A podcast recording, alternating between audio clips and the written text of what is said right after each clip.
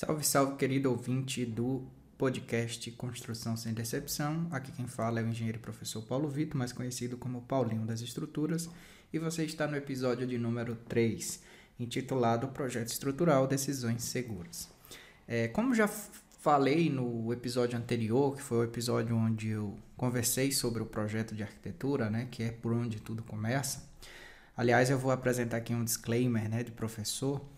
É, se você caiu de paraquedas nesse episódio, seja muito bem-vindo. Você pode sim continuar aí ouvindo até o final, porque talvez você esteja fazendo isso porque tem interesse em ouvir o, o episódio específico sobre projeto estrutural, mas para que você tenha o máximo aproveitamento do conteúdo que está sendo compartilhado nesse podcast, é importante que você ouça os episódios obedecendo a ordem cronológica de publicação tá? Então é importante você ajeitar aí no seu aplicativo né, de streaming preferido, é, classificar os episódios por data de publicação e ouvir esse podcast é, obedecendo a ordem cronológica de publicação, tá? Porque eu vou apresentar o tempo todo, né, aqui nesse episódio e também nos próximos, informações que já foram discutidas e que talvez fique um pouco desconexa para quem é, chegou aqui nesse episódio é, ou decidiu maratonar o podcast a partir de um determinado episódio, desconsiderando os episódios iniciais. Pois bem, no episódio anterior, que foi o episódio que eu falei sobre o projeto arquitetônico, sobre a sua importância, é, nós conversamos sobre dicas né, de entregáveis que, que o projeto precisa ter. É, eu falei também sobre. Terminei o episódio falando sobre a importância né, de uma pessoa atingir esse nível de maturidade é, e optar pela contratação dos projetos da sua casa. Projeto arquitetônico, projeto estrutural, projeto de instalação hidráulica sanitária, ainda que para regularizar essa construção junto à prefeitura do município em que essa obra será edificada, esses projetos de engenharia não sejam demandados, tá? Então, é, existe esse problema que infelizmente fortalece a cultura da autoconstrução, que é o fato de alguns códigos de obra municipal não exigirem a documentação projetual completa. Então as pessoas ficam pensando, olha, se a prefeitura só me pediu a planta baixa, que é diferente de projeto arquitetônico, como já, nós, nós já discutimos no anterior, eu só vou entregar isso. Né? E aí perde a oportunidade de fazer uma casa com todos os projetos né? e com todos e com todo o cuidado né? que os profissionais que projetam precisam ter para garantir segurança e menor preço. Pois bem, o projeto arquitetônico ele é o mais importante porque é a partir dele que surge tudo, mas o projeto estrutural ele também tem grande relevância. Né? E claro que eu sou suspeito para falar por ser engenheiro estrutural, é, mas é, é muito importante que a gente se cerque de alguns cuidados quando a gente decide contratar todos os projetos, né? para que a gente não incorra num erro que esse podcast se propõe a conscientizar as pessoas de modo que se tomem decisões acertadas de contratação e se evitem se decepcionar, né? E que, e que essas pessoas é, evitem de se decepcionar depois que já fez a contratação dos projetos. Esse é o nosso foco principal aqui. Então, o projeto estrutural ele também tem uma relevância muito grande porque é o projeto estrutural que garante a segurança da edificação. É, ninguém quer construir uma casa é, que não tenha capacidade de carga suficiente, que venha a desabar sobre as nossas cabeças, né? diante de um fenômeno extremo da natureza, como por exemplo um vendaval, né? ou sei lá, ou durante um acidente mesmo, uma colisão de veículo na garagem, enfim. Então a engenharia estrutural, é para quem não conhece, ela é uma área da engenharia civil barra mecânica. Os engenheiros mecânicos também trabalham muito com estruturas, é, que estuda a concepção de estruturas ótimas.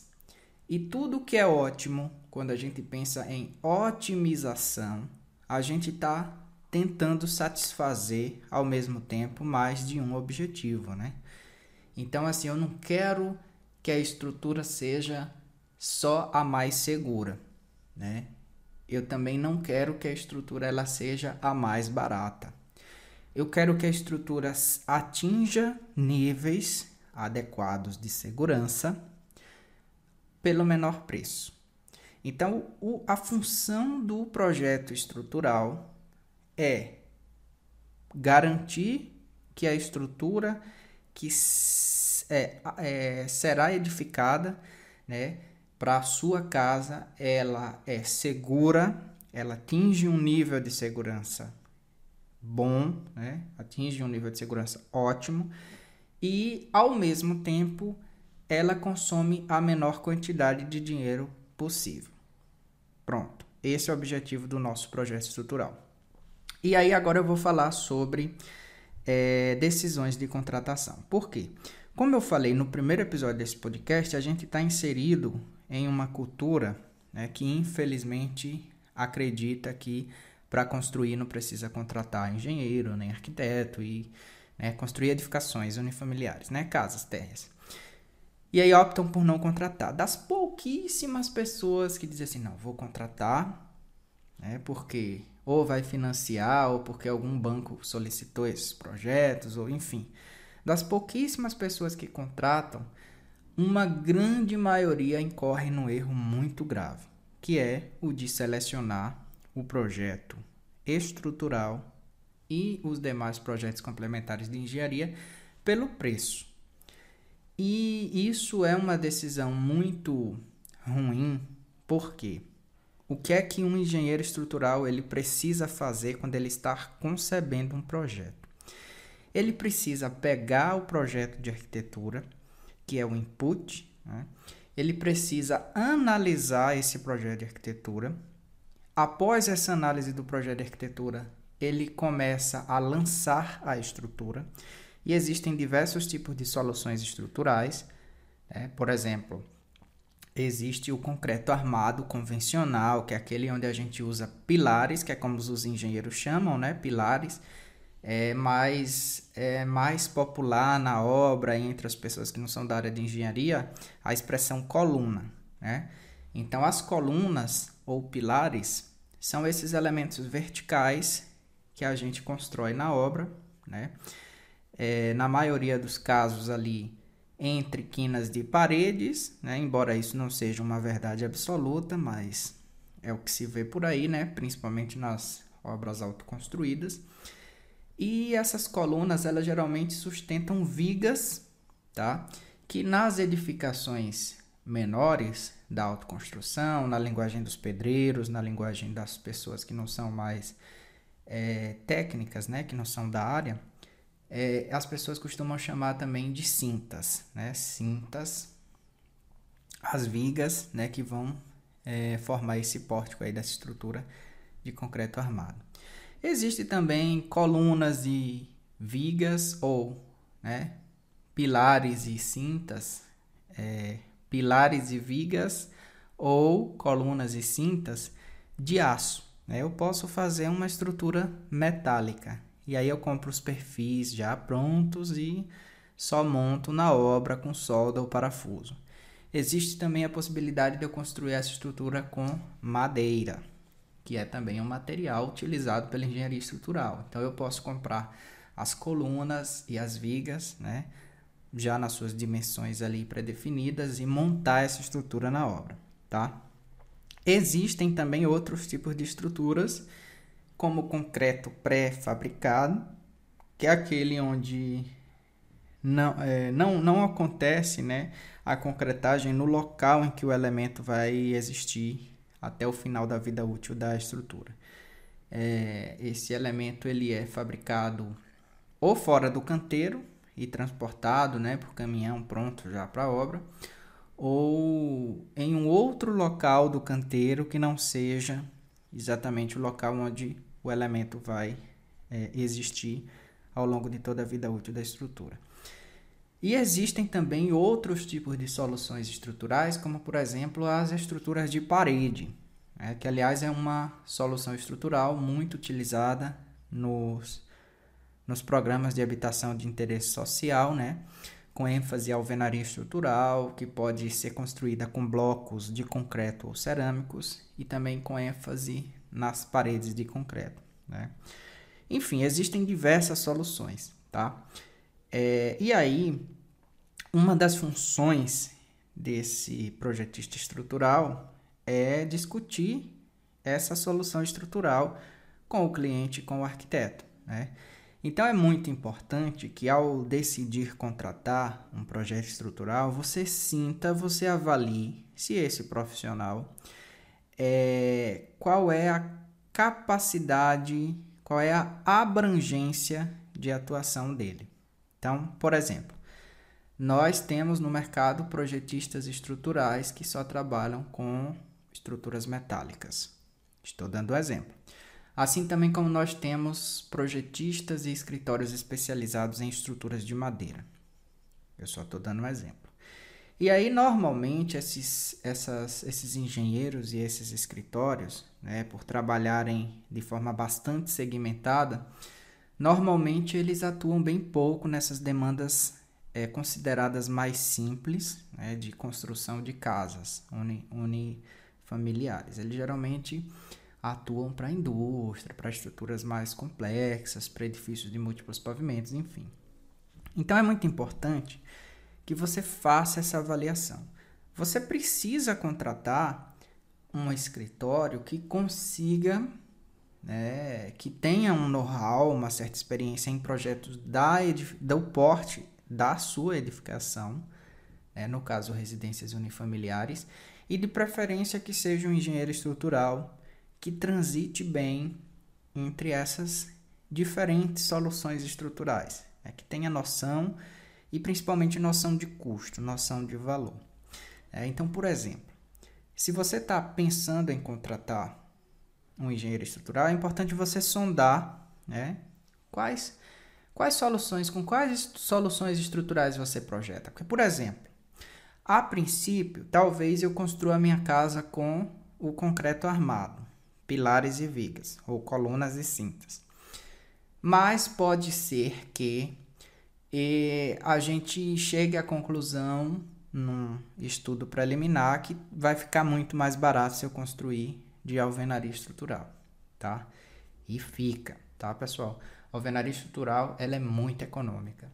Inclusive, é, construtora já de grande, de grande porte em empreendimentos de alto padrão também já estão construindo, inclusive, edifícios de múltiplos pavimentos com essa tecnologia construtiva, porque reduz muito o custo da obra, né? Então, assim, quando um cliente por exemplo, me procura para fazer um projeto estrutural, eu já falo logo, olha, se a gente tiver a, a possibilidade, o concorde do arquiteto e também o interesse do cliente de resolver essa estrutura em alvenaria estrutural, você vai gastar a menor quantidade de dinheiro possível com sua estrutura. Fato. É, eu nem analiso o projeto de arquitetura nem nada, já jogo logo esta real, né, para edificações de pequeno porte, obviamente.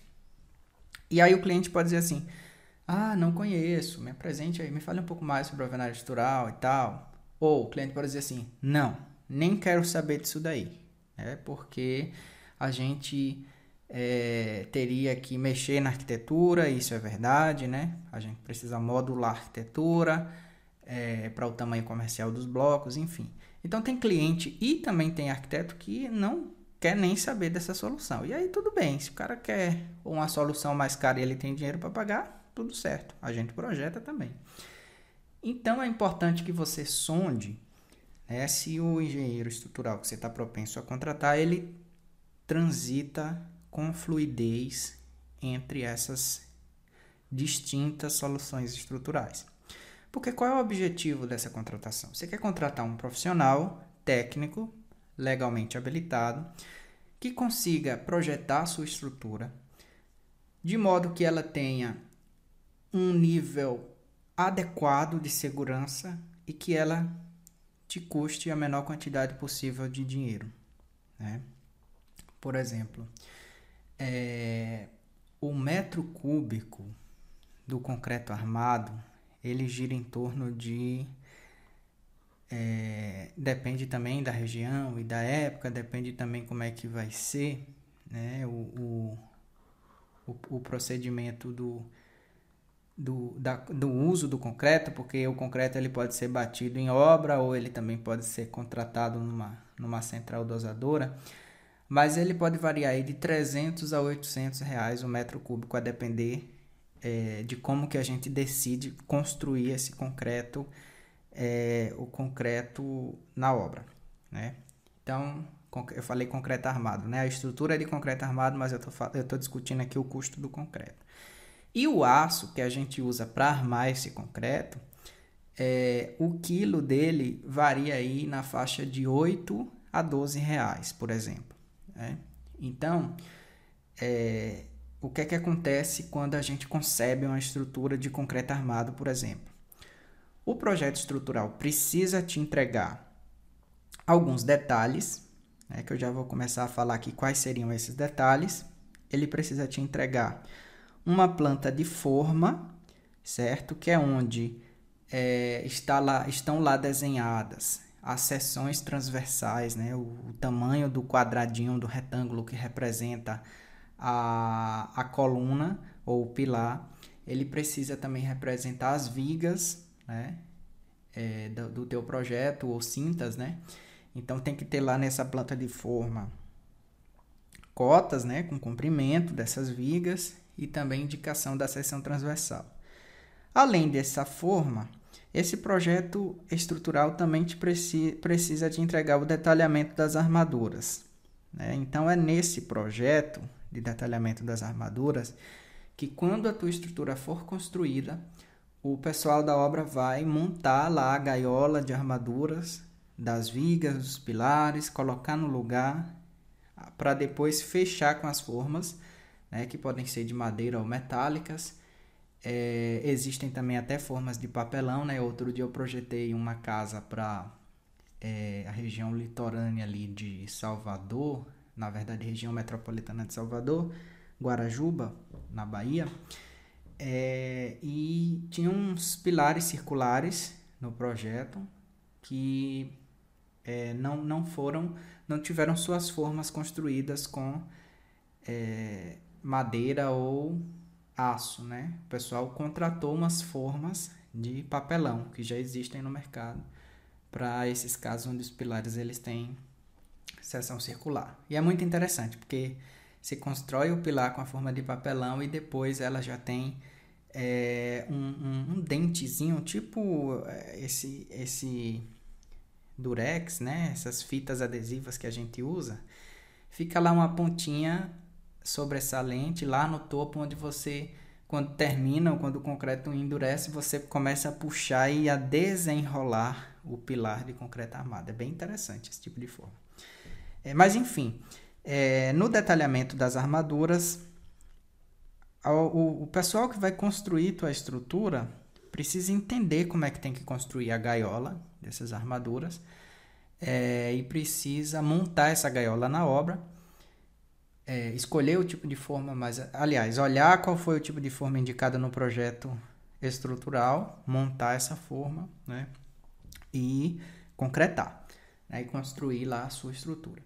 É, então, o projeto estrutural vai te fornecer um quantitativo, certo, com volume de concreto em metros cúbicos, tá? Mais quantidade de aço que você vai precisar utilizar. Isso aqui é orçado geralmente em quilos. Então, quanto maior for o volume de concreto e quanto maior também for a taxa de armadura, ou seja, a quantidade de aço que eu vou usar por peça de concreto, você concorda comigo que mais caro vai ficar a sua solução estrutural, né? E aí a gente tem um problema muito grave hoje, é, que é o seguinte: é, com o avanço da tecnologia, né, o cálculo estrutural ele deixou de ser uma coisa assim mais é, segmentada, mais restrita a um grupo de pessoas que realmente é, gostavam de calcular à mão, né, usando régua de cálculo na época que ainda nem existia computador, e passou a ficar mais acessível, ou seja, passou a ser uma atividade profissional é, que abrange um, um, uma maior quantidade de pessoas, tá? E é, nós temos hoje no mercado uma grande quantidade de opções de profissionais de engenharia, tá? Só que quando uma estrutura ela é projetada, ela precisa ser otimizada. E o que eu tenho percebido é que às vezes essa estrutura ela não é otimizada. Né? Por quê? Existem muitas ferramentas no mercado que permitem fazer essa análise estrutural em um tempo recorde, ferramentas tecnológicas, tá? softwares de cálculo estrutural. É, só que tem, infelizmente, alguns trabalhos que resolvem a estrutura ali pela primeira vez e não otimiza, né? Não otimiza. E isso é muito comum porque se eu fizer um paralelo com as estruturas metálicas, tá? Porque nas estruturas metálicas, é, a, nós engenheiros já aprendemos a analisar a estrutura metálica se preocupando sempre com o índice de aproveitamento daquela seção. Né? O que seria o índice de aproveitamento? Só para você que não é da área entender. Vamos imaginar que uma determinada viga que eu queira colocar no meu projeto de estrutural, ela resista uma parede é, construída com agregado de barita, tá? Que é um agregado muito pesado e que geralmente essa parede pesada ela é especificada para salas de raio-x em hospitais, tá? Então, digamos que a minha viga, o meu perfil metálico que eu quero colocar no meu projeto, ele tem a resistência suficiente para é, suportar uma parede ultra pesada, uma parede de barita, tá? Construída com agregado de barita. Só que eu, o que eu quero colocar na minha obra é uma parede normal, de tijolo cerâmico, uma parede mais leve, né? Então, assim, eu poderia usar esse, esse perfil metálico que resiste à, carga da parede da barita? Poderia, porque eu vou estar tá garantindo que é principal, que é a segurança. A viga não vai cair, ela vai suportar a carga. No entanto, é como se eu estivesse usando um canhão para matar uma formiga. É como se eu tivesse com essa parede mais leve, aproveitando só 10% da capacidade de resistência do perfil. Então esse índice de aproveitamento, ele já é muito difundido nas cadeiras de estruturas metálicas, né?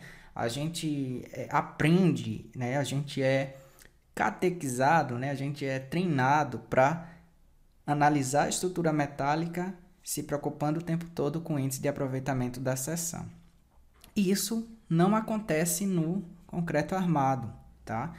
A gente se preocupa pouco, né? Na verdade, a gente se preocupa pouco, não. A gente não é ensinado a analisar a estrutura de concreto se preocupando com o índice de aproveitamento.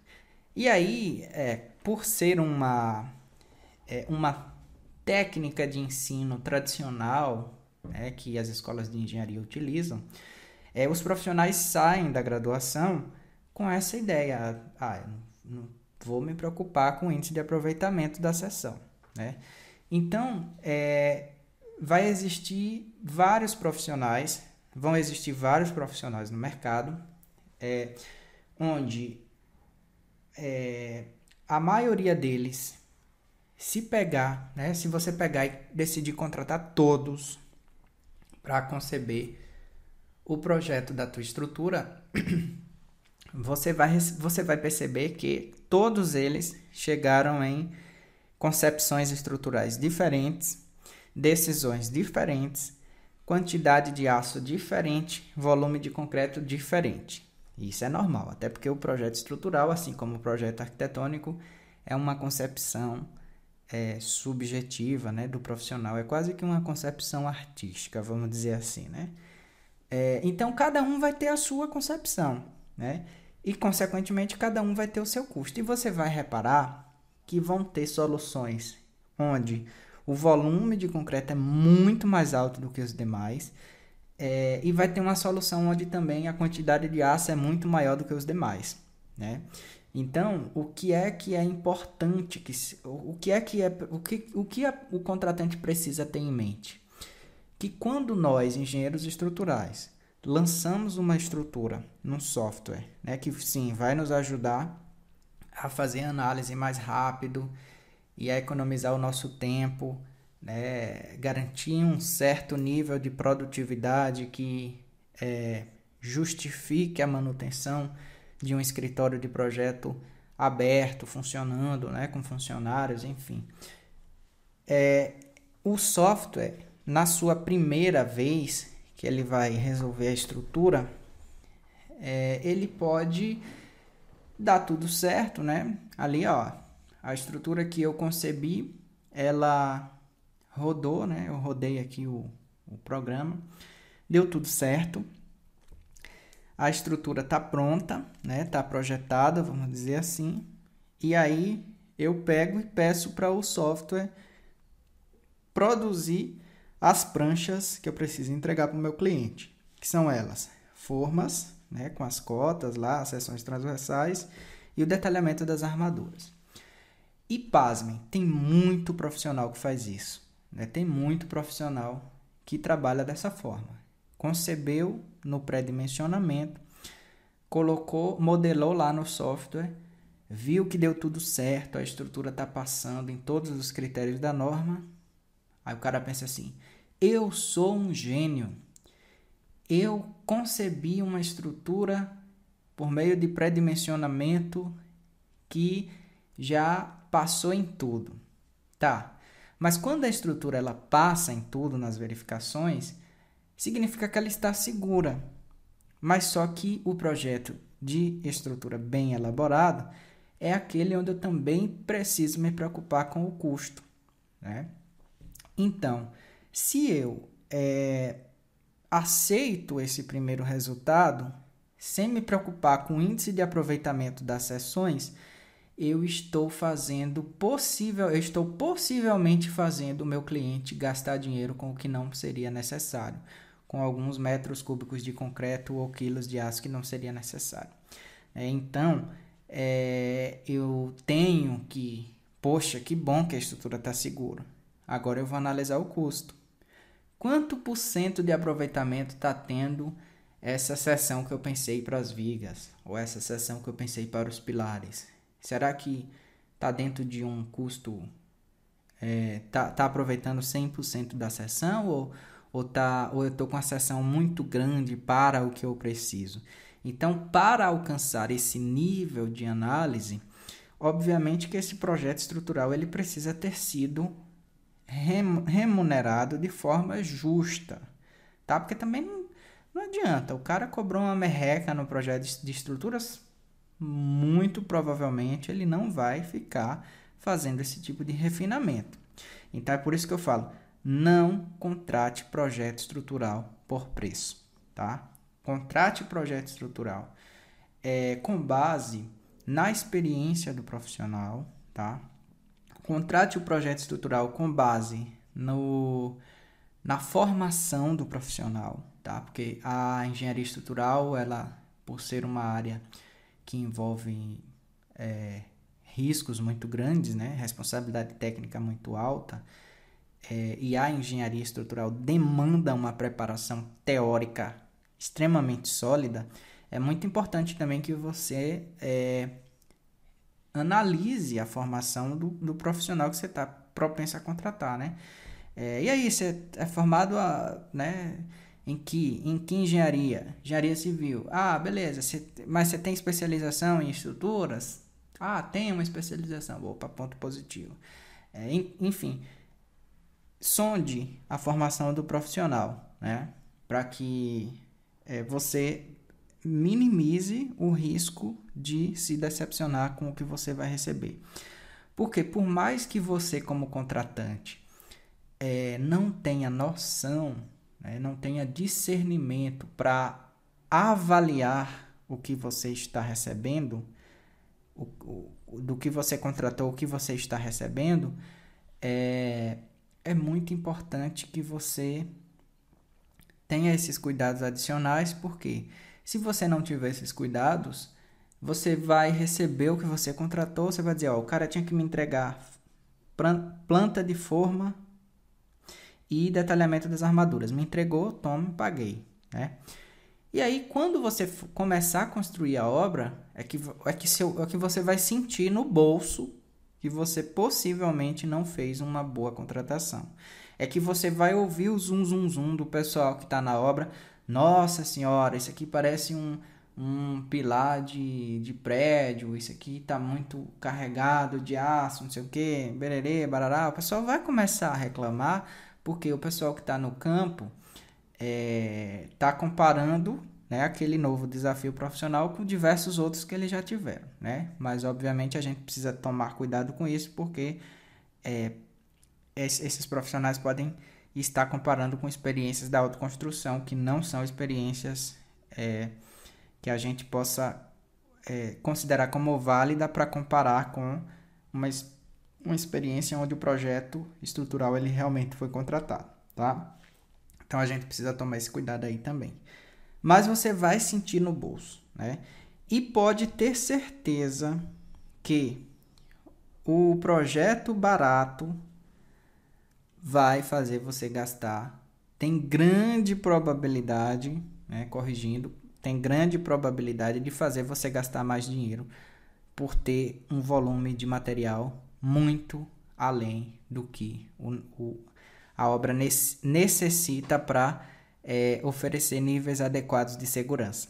Então, aquela história. Ai, achei ali um engenheiro de estruturas que me cobrou é, 5 mil reais para projetar minha casa. E aí eu tava vendo aquele outro ali, né? Que me cobrou é, 12 mil reais. Um me cobrou 5 mil, o outro me cobrou 12 mil. Claro que eu estou falando aqui valores que variam de região para região, mas só para a gente ter uma noção.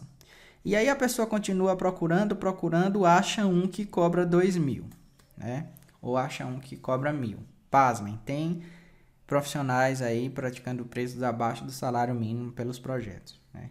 E aí você acha que está fazendo uma excelente contratação, porque você pensa assim, é, ao invés de eu economizar o, o, o, o engenheiro que me cobrou 12 mil, eu vou contratar o que me cobrou mil.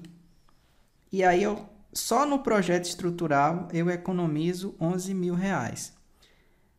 Aí a pessoa esquece que o custo da estrutura, que esse profissional de mil reais é quem vai ficar responsável por otimizar o custo da estrutura. Se esse profissional que ganhou esse mil reais não otimizar o custo da estrutura, o problema vai ser único e exclusivamente de quem contratou, né? Porque o profissional não vai desembolsar nenhum dinheiro para construir a estrutura que ele está projetando.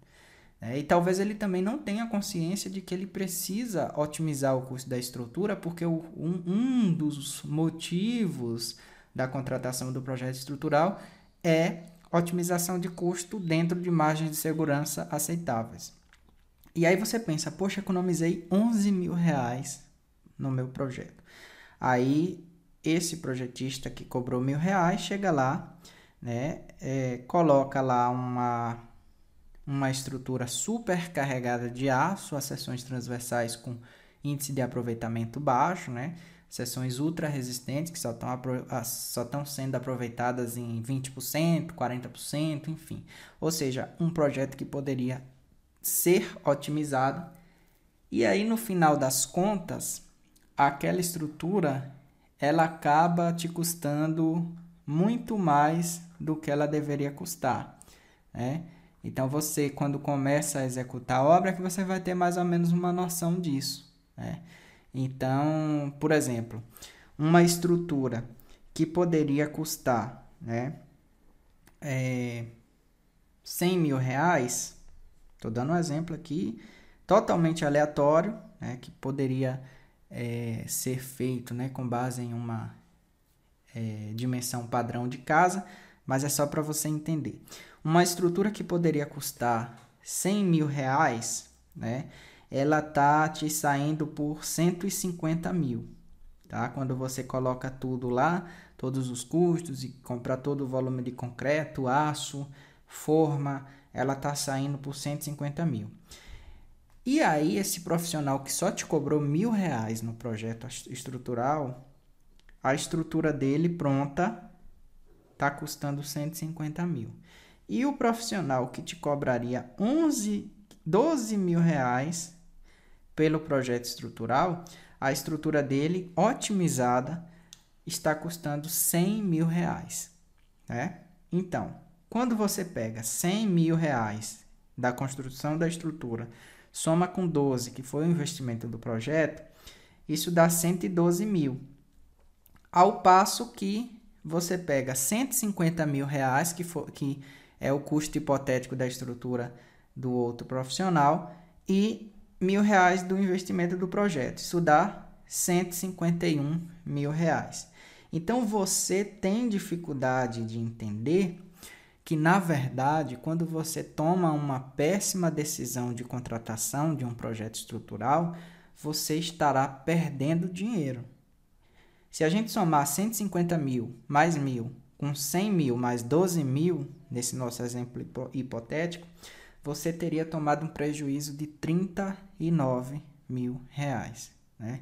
E esse prejuízo ele se propaga para o projeto de fundação também, né? porque uma estrutura com mais aço, com mais volume de concreto, é uma estrutura mais pesada. Então ela vai exigir fundações mais robustas, tá? Então é uma é um efeito dominó, tá? Então nunca contrate projeto por preço. Né? Você precisa, como é, um ouvinte que está propenso a tomar essa decisão acertada, essa decisão é, com nível de consciência muito elevado, que é o de contratar os projetos para construir sua casa, você precisa entender que projetos não se contrata por preço. Porque o impacto de um, de um mau projeto no custo da obra, eu não vou nem dizer que o projeto é, é, é ruim. Eu vou dizer que o projeto ele é não otimizado, tá? O impacto de um projeto não otimizado no custo final da obra é muito grande, né? É, é assim, é muito grande. E é isso que o contratante não enxerga às vezes. Poxa, eu estou contratando um cara que vai com as suas decisões de projeto, que vai com a sua, o seu nível de análise, de experiência, de preparação teórica, vai ditar o custo final da minha estrutura. Então, eu não posso me dar o luxo de usar como critério único e exclusivamente o preço, o valor do projeto. Né? Porque senão eu vou estar incorrendo em um erro gravíssimo. Tá? E obviamente que isso aqui é só um exemplo é hipotético. É, na maioria dos casos, os prejuízos são maiores do que 39 mil.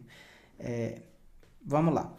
Por exemplo, outra coisa bem importante de é você sondar se esse profissional estrutural é, tem, né, além de formação alinhada com a área da estrutura, é, se esse profissional ele transita bem entre as várias soluções estruturais, porque ele pode te propor inclusive soluções estruturais mais interessantes do que aquela que você está na cabeça, de repente é, em uma reunião amistosa ali com o arquiteto, com o cliente, o profissional, ele consegue né, convencer que vai, vai ter um impacto muito positivo no custo final da obra, enfim. Você também precisa sondar se esse profissional tem noção de custo. Não adianta que um engenheiro estrutural ele não vai conseguir otimizar o custo da sua obra se ele não tiver noção de custo. Como é que ele vai ter noção do impacto que a decisão de projeto dele vai causar no teu bolso se ele não tem noção de custo? Então, por exemplo, você pode fazer algumas perguntas né, para sondar. É, quanto que está o valor do, do vergalhão de aço? mais ou menos? Quanto que é? Você sabe? É, quanto que é mais ou menos o, o, o, o, valor do volume de concreto? Você sabe quanto que é mais ou menos o valor de, de, de volume, do volume de concreto? Você sabe quanto que é o metro cúbico da madeira que eu vou precisar empregar na minha cobertura? É. é então, essas são perguntas que vai te fazer é, vai, te, vai possibilitar que você sonde se esse profissional tem noção de custo. Né? E aí é importante que esse profissional tenha uma resposta na ponta da língua. Né? Pode não ser a resposta certa, porque custo varia de região para região, de cidade para cidade. Às vezes é um profissional que tem experiência com obras em um determinado estado e aí ele está vendendo um projeto para um outro estado, enfim. Mas é importante que esse profissional tenha essa noção.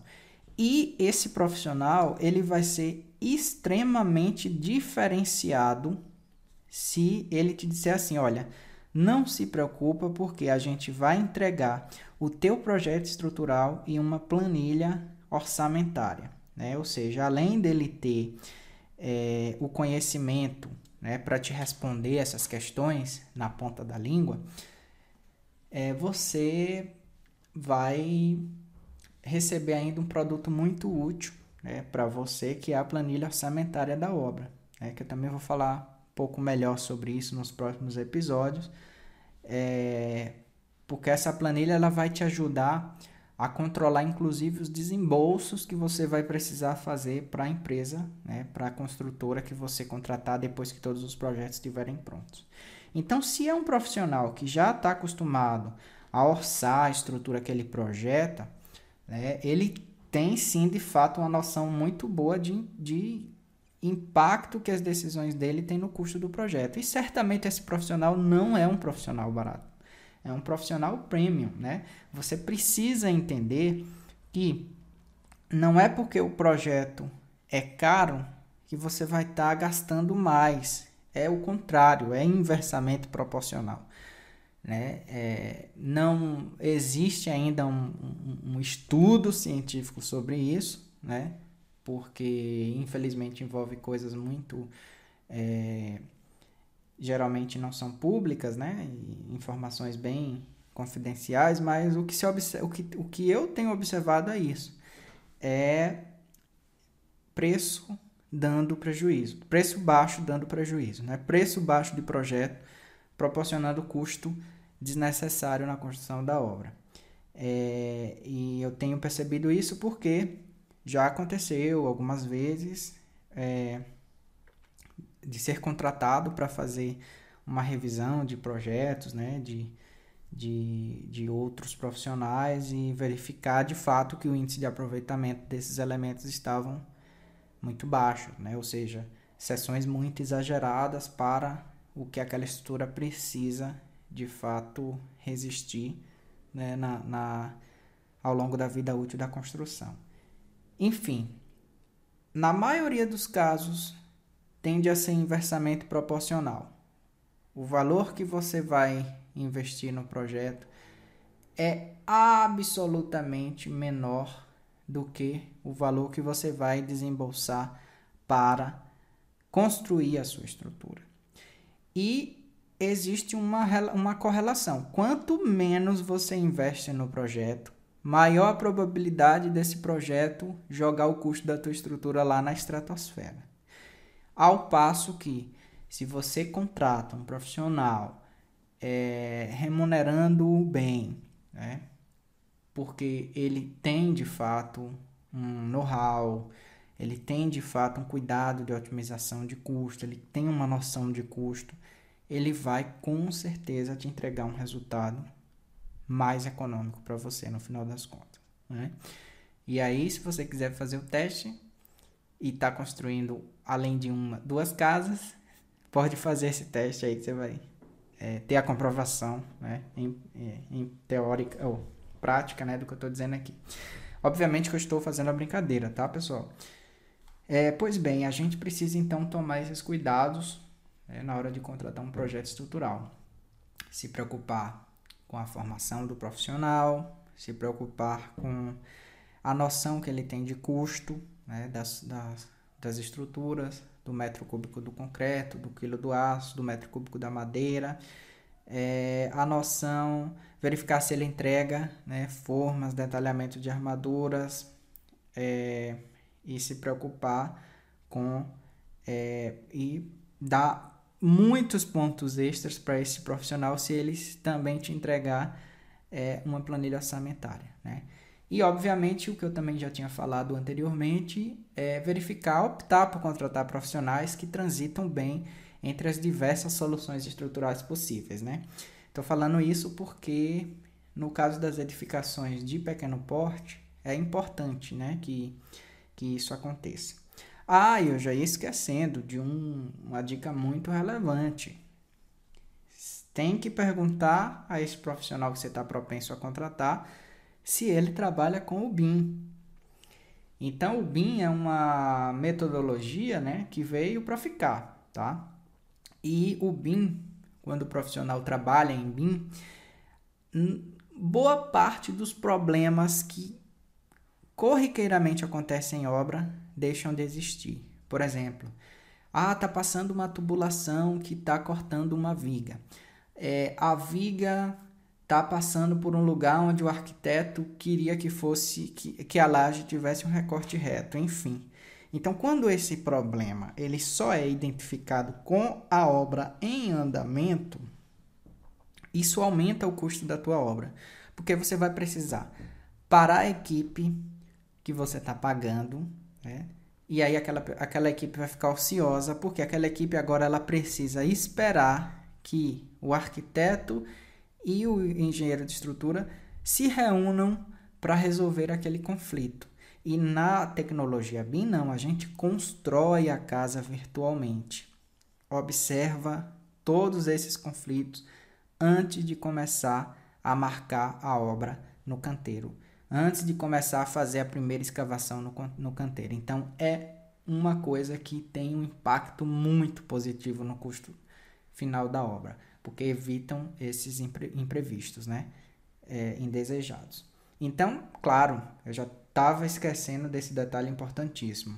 O teu é, projetista estrutural, ele precisa sim é, trabalhar em BIM. É, ele precisa, é muito importante que ele trabalhe em BIM, tá? Para que é, todas as disciplinas trabalhando também em BIM, a gente consiga, ao final do processo de contratação do projeto, é, contar né, com um profissional aí que vai é, eventualmente gerenciar esses projetos, analisar esses projetos e é, compatibilizar eles, né, tenham todos eles já modelados em BIM, né, para que de fato todo o esforço que esse profissional de estrutura fez na otimização do custo faça sentido, porque é, é, essas decisões, essas soluções, elas não podem estar conflitando com a arquitetura.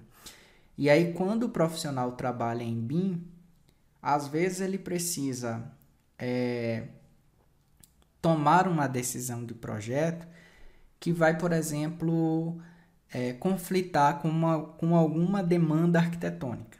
E aí, quando esse profissional de, de estruturas trabalha em BIM, ele já recebeu a estrutura em BIM, né?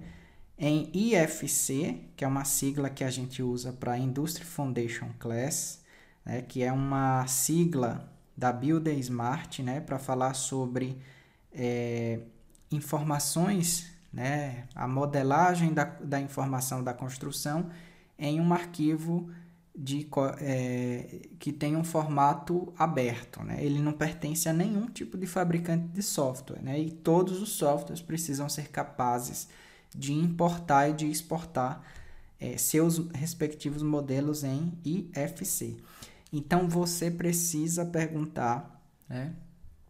Assim como precisa perguntar o profissional de arquitetura, você precisa perguntar ao profissional de engenharia que você está propenso a contratar se ele te entrega o modelo estrutural em IFC, tá? Que é o formato que a gente utiliza no BIM.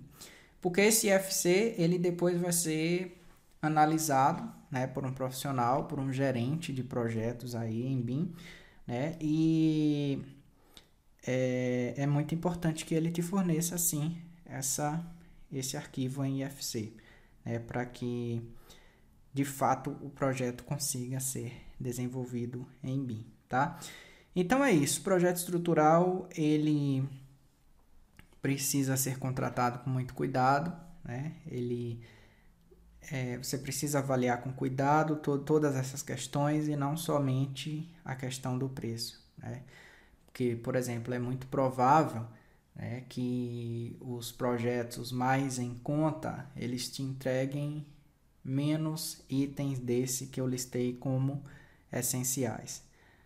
Muito provavelmente, qualquer que seja o valor, vai te entregar forma e detalhamento de armadura. Né?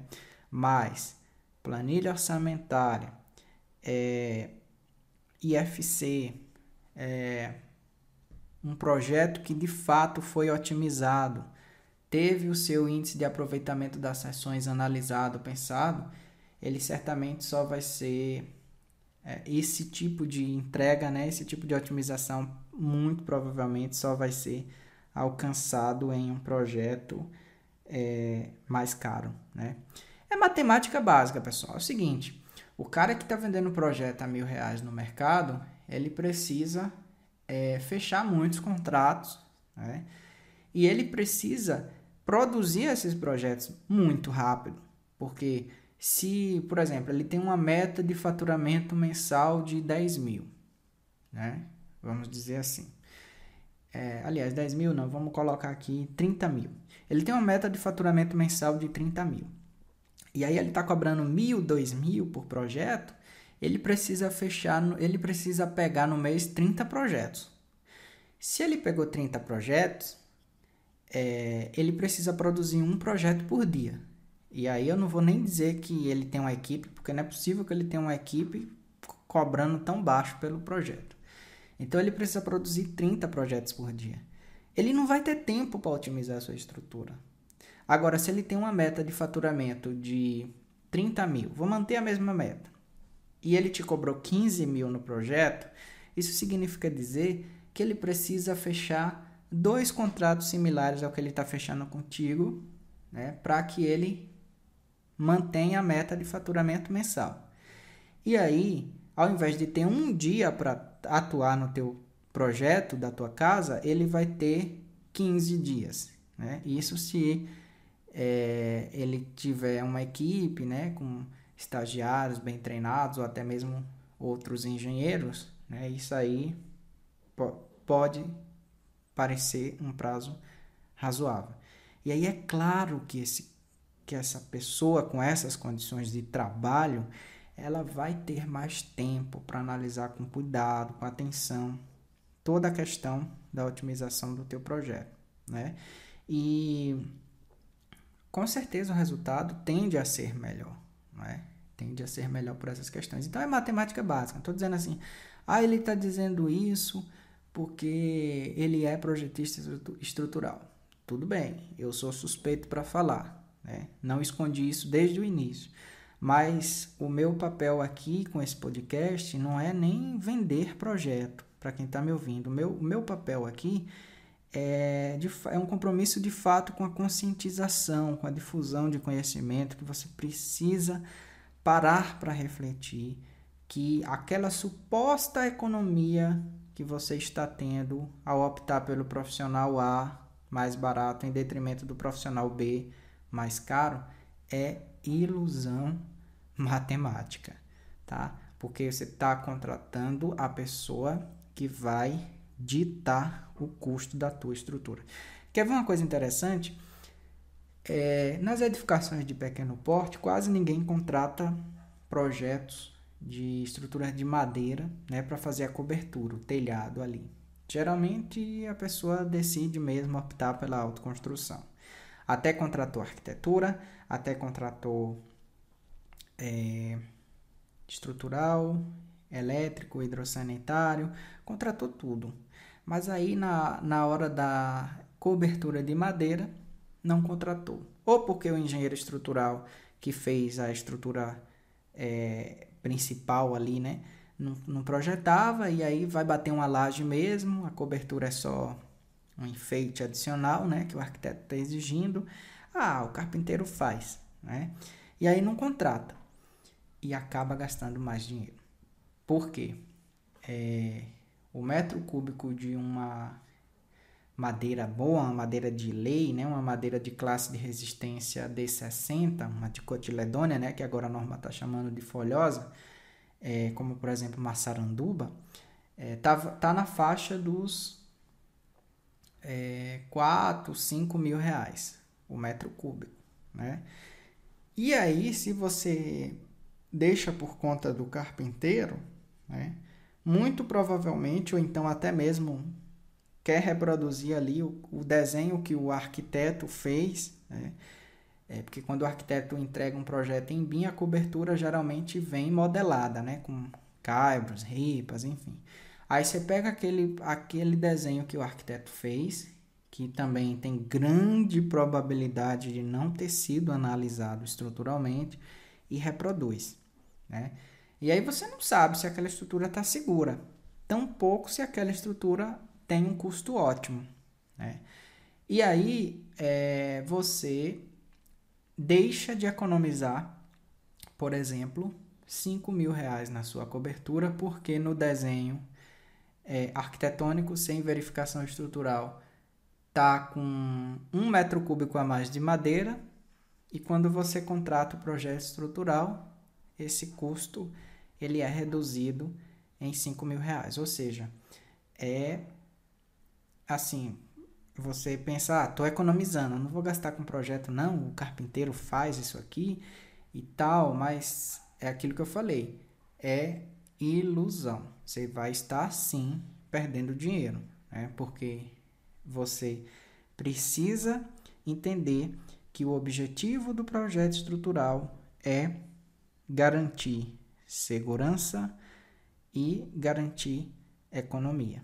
Né? Então você precisa se cercar de alguns cuidados né, que você precisa ter na hora de selecionar esse profissional que vai fazer o teu projeto estrutural, né, para que você não venha a se decepcionar com a construção da sua obra durante o processo de é, execução. Ah, e outra coisa que eu lembrei agora é, voltando para o exemplo do, do profissional que só te cobrou mil reais para fazer o projeto. E aí ele tem uma meta de faturamento de 30 mil, ele precisa se virar nos 30 para pegar 30 projetos por, por mês, né? Fazer um por dia, inclusive sábados, domingos e feriados, né? É, e aí, esse projeto, por ele estar sendo desenvolvido muito rápido, tem grande chance de você receber uma planta de forma faltando alguma informação relevante. Assim também como tem muita chance de você receber um detalhamento de armadura faltando alguma informação relevante. E aí, sabe o que é que vai acontecer quando o pessoal da obra identificar que essa informação relevante está faltando? Vai entrar em contato com o projetista. Aí esse projetista que cobra muito barato vai estar tá fazendo diversos outros trabalhos. Que tempo esse profissional vai ter para parar e revisar teu projeto? Então, é algo a se pensar também. E quanto mais tempo esse profissional demorar para ter disponibilidade para revisar seu projeto, mais prejuízo você vai tomar, porque tua obra está parada. Você pensou em se mudar em tal dia, já não vai conseguir mais, porque a obra está parada você está pagando mão de obra que está parada, ou seja, é um prejuízo, é um efeito dominó, tá? Então, eu espero que é, esse podcast é, esteja sendo útil, né? Porque boa parte das decepções que as pessoas têm, né, de quando elas decidem contratar projetos e tudo mais, são culpa delas, porque elas decidiram tomar decisões erradas de contratação, né? E aí, é, essa decisão de contratação de projeto por preço é uma decisão muito errada. É uma decisão muito errada. Mas eu entendo que é, a maioria das pessoas que cometem esse erro, né, que tomam essa decisão errada, não tem noção do tamanho do, do risco que essa decisão contratual representa. É? E assim, em casos muito extremos, ainda tem o risco da falta de segurança, né? De você receber um projeto que não é seguro. Ou seja, ainda ter problemas estruturais com sua casa relacionados a desabamento parcial ou total. Ou seja, não contratem projetos por preço. Projeto é uma coisa que não se contrata por preço e é, eu sou suspeito para falar, mas principalmente o estrutural não se contrata por preço, tá? Se você, ah, mas eu estou sem dinheiro atualmente, é o que eu posso contratar, é, não vai conseguir executar a obra, porque você vai contratar o projeto mais barato que vai fazer, vai conceber uma obra que tem grande probabilidade de conceber uma obra que vai estar tá ainda mais fora do que você consegue pagar. Né? Ah, mas eu vou financiar no banco. Tá. Qualquer 50 mil de diferença no custo final da estrutura vai fazer você pagar menos juros, porque você vai precisar ter acesso a um crédito menor. Então, é, volto a dizer, não escolha projeto estrutural por preço. Analise todas essas questões que eu falei. Verifique formação, verifique se o profissional tem noção de custos, se ele vai te entregar forma, detalhamento de armadura, o arquivo BIM com extensão IFC. Avalie se ele né, dê muitos pontos extras, se ele também te entregar é, a planilha orçamentária né? Eu estou falando ele para concordar com o profissional, tá? Mas pode ser uma engenheira de estruturas também, né? Então ele ou ela, tá? É, enfim, é muito importante se cercar desses cuidados, né? Para que a gente de fato consiga evitar o, o, o que é, mais se combate nesse podcast, que é você conseguir construir sem se decepcionar. Não vai se decepcionar porque tomou boas decisões de, de contratação, né? Então é isso, meus ouvintes queridos. Esse é o nosso terceiro episódio. É, no próximo episódio eu vou continuar falando sobre projetos complementares, né? Eu vou começar pelo projeto de esgoto é, e a gente vai continuar esse monólogo, né? Onde eu é, estou compartilhando aqui algumas dicas para que você minimize os riscos de se decepcionar ao construir a sua casa, certo? É, com projetos, tá? A gente precisa combater a autoconstrução, é uma forma que eu encontrei para contribuir né, com, essa, com este combate.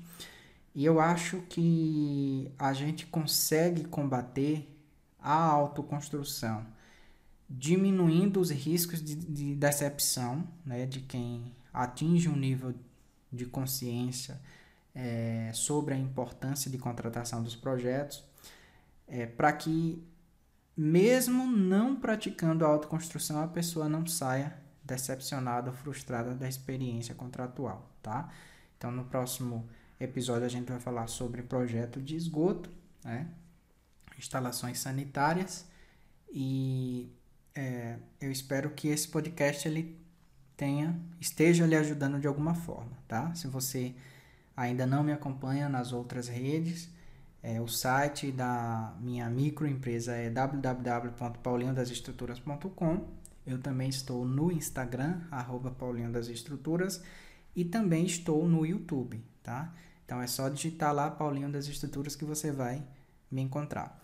Lá no YouTube, inclusive, eu tenho um vídeo falando sobre é, quanto custa um projeto estrutural, tá? Nesse vídeo, é, eu ensino as pessoas a precificar um projeto estrutural com base no índice SINAP, que é um índice publicado pela Caixa Econômica Federal que levanta, né, que apresenta qual que seria o custo do metro quadrado para quem quer construir uma casa. Então, se você está interessado em saber, ter noção de mais ou menos quanto custaria para construir sua casa com base no metro quadrado, é só dar uma olhadinha lá nesse vídeo também, tá bom?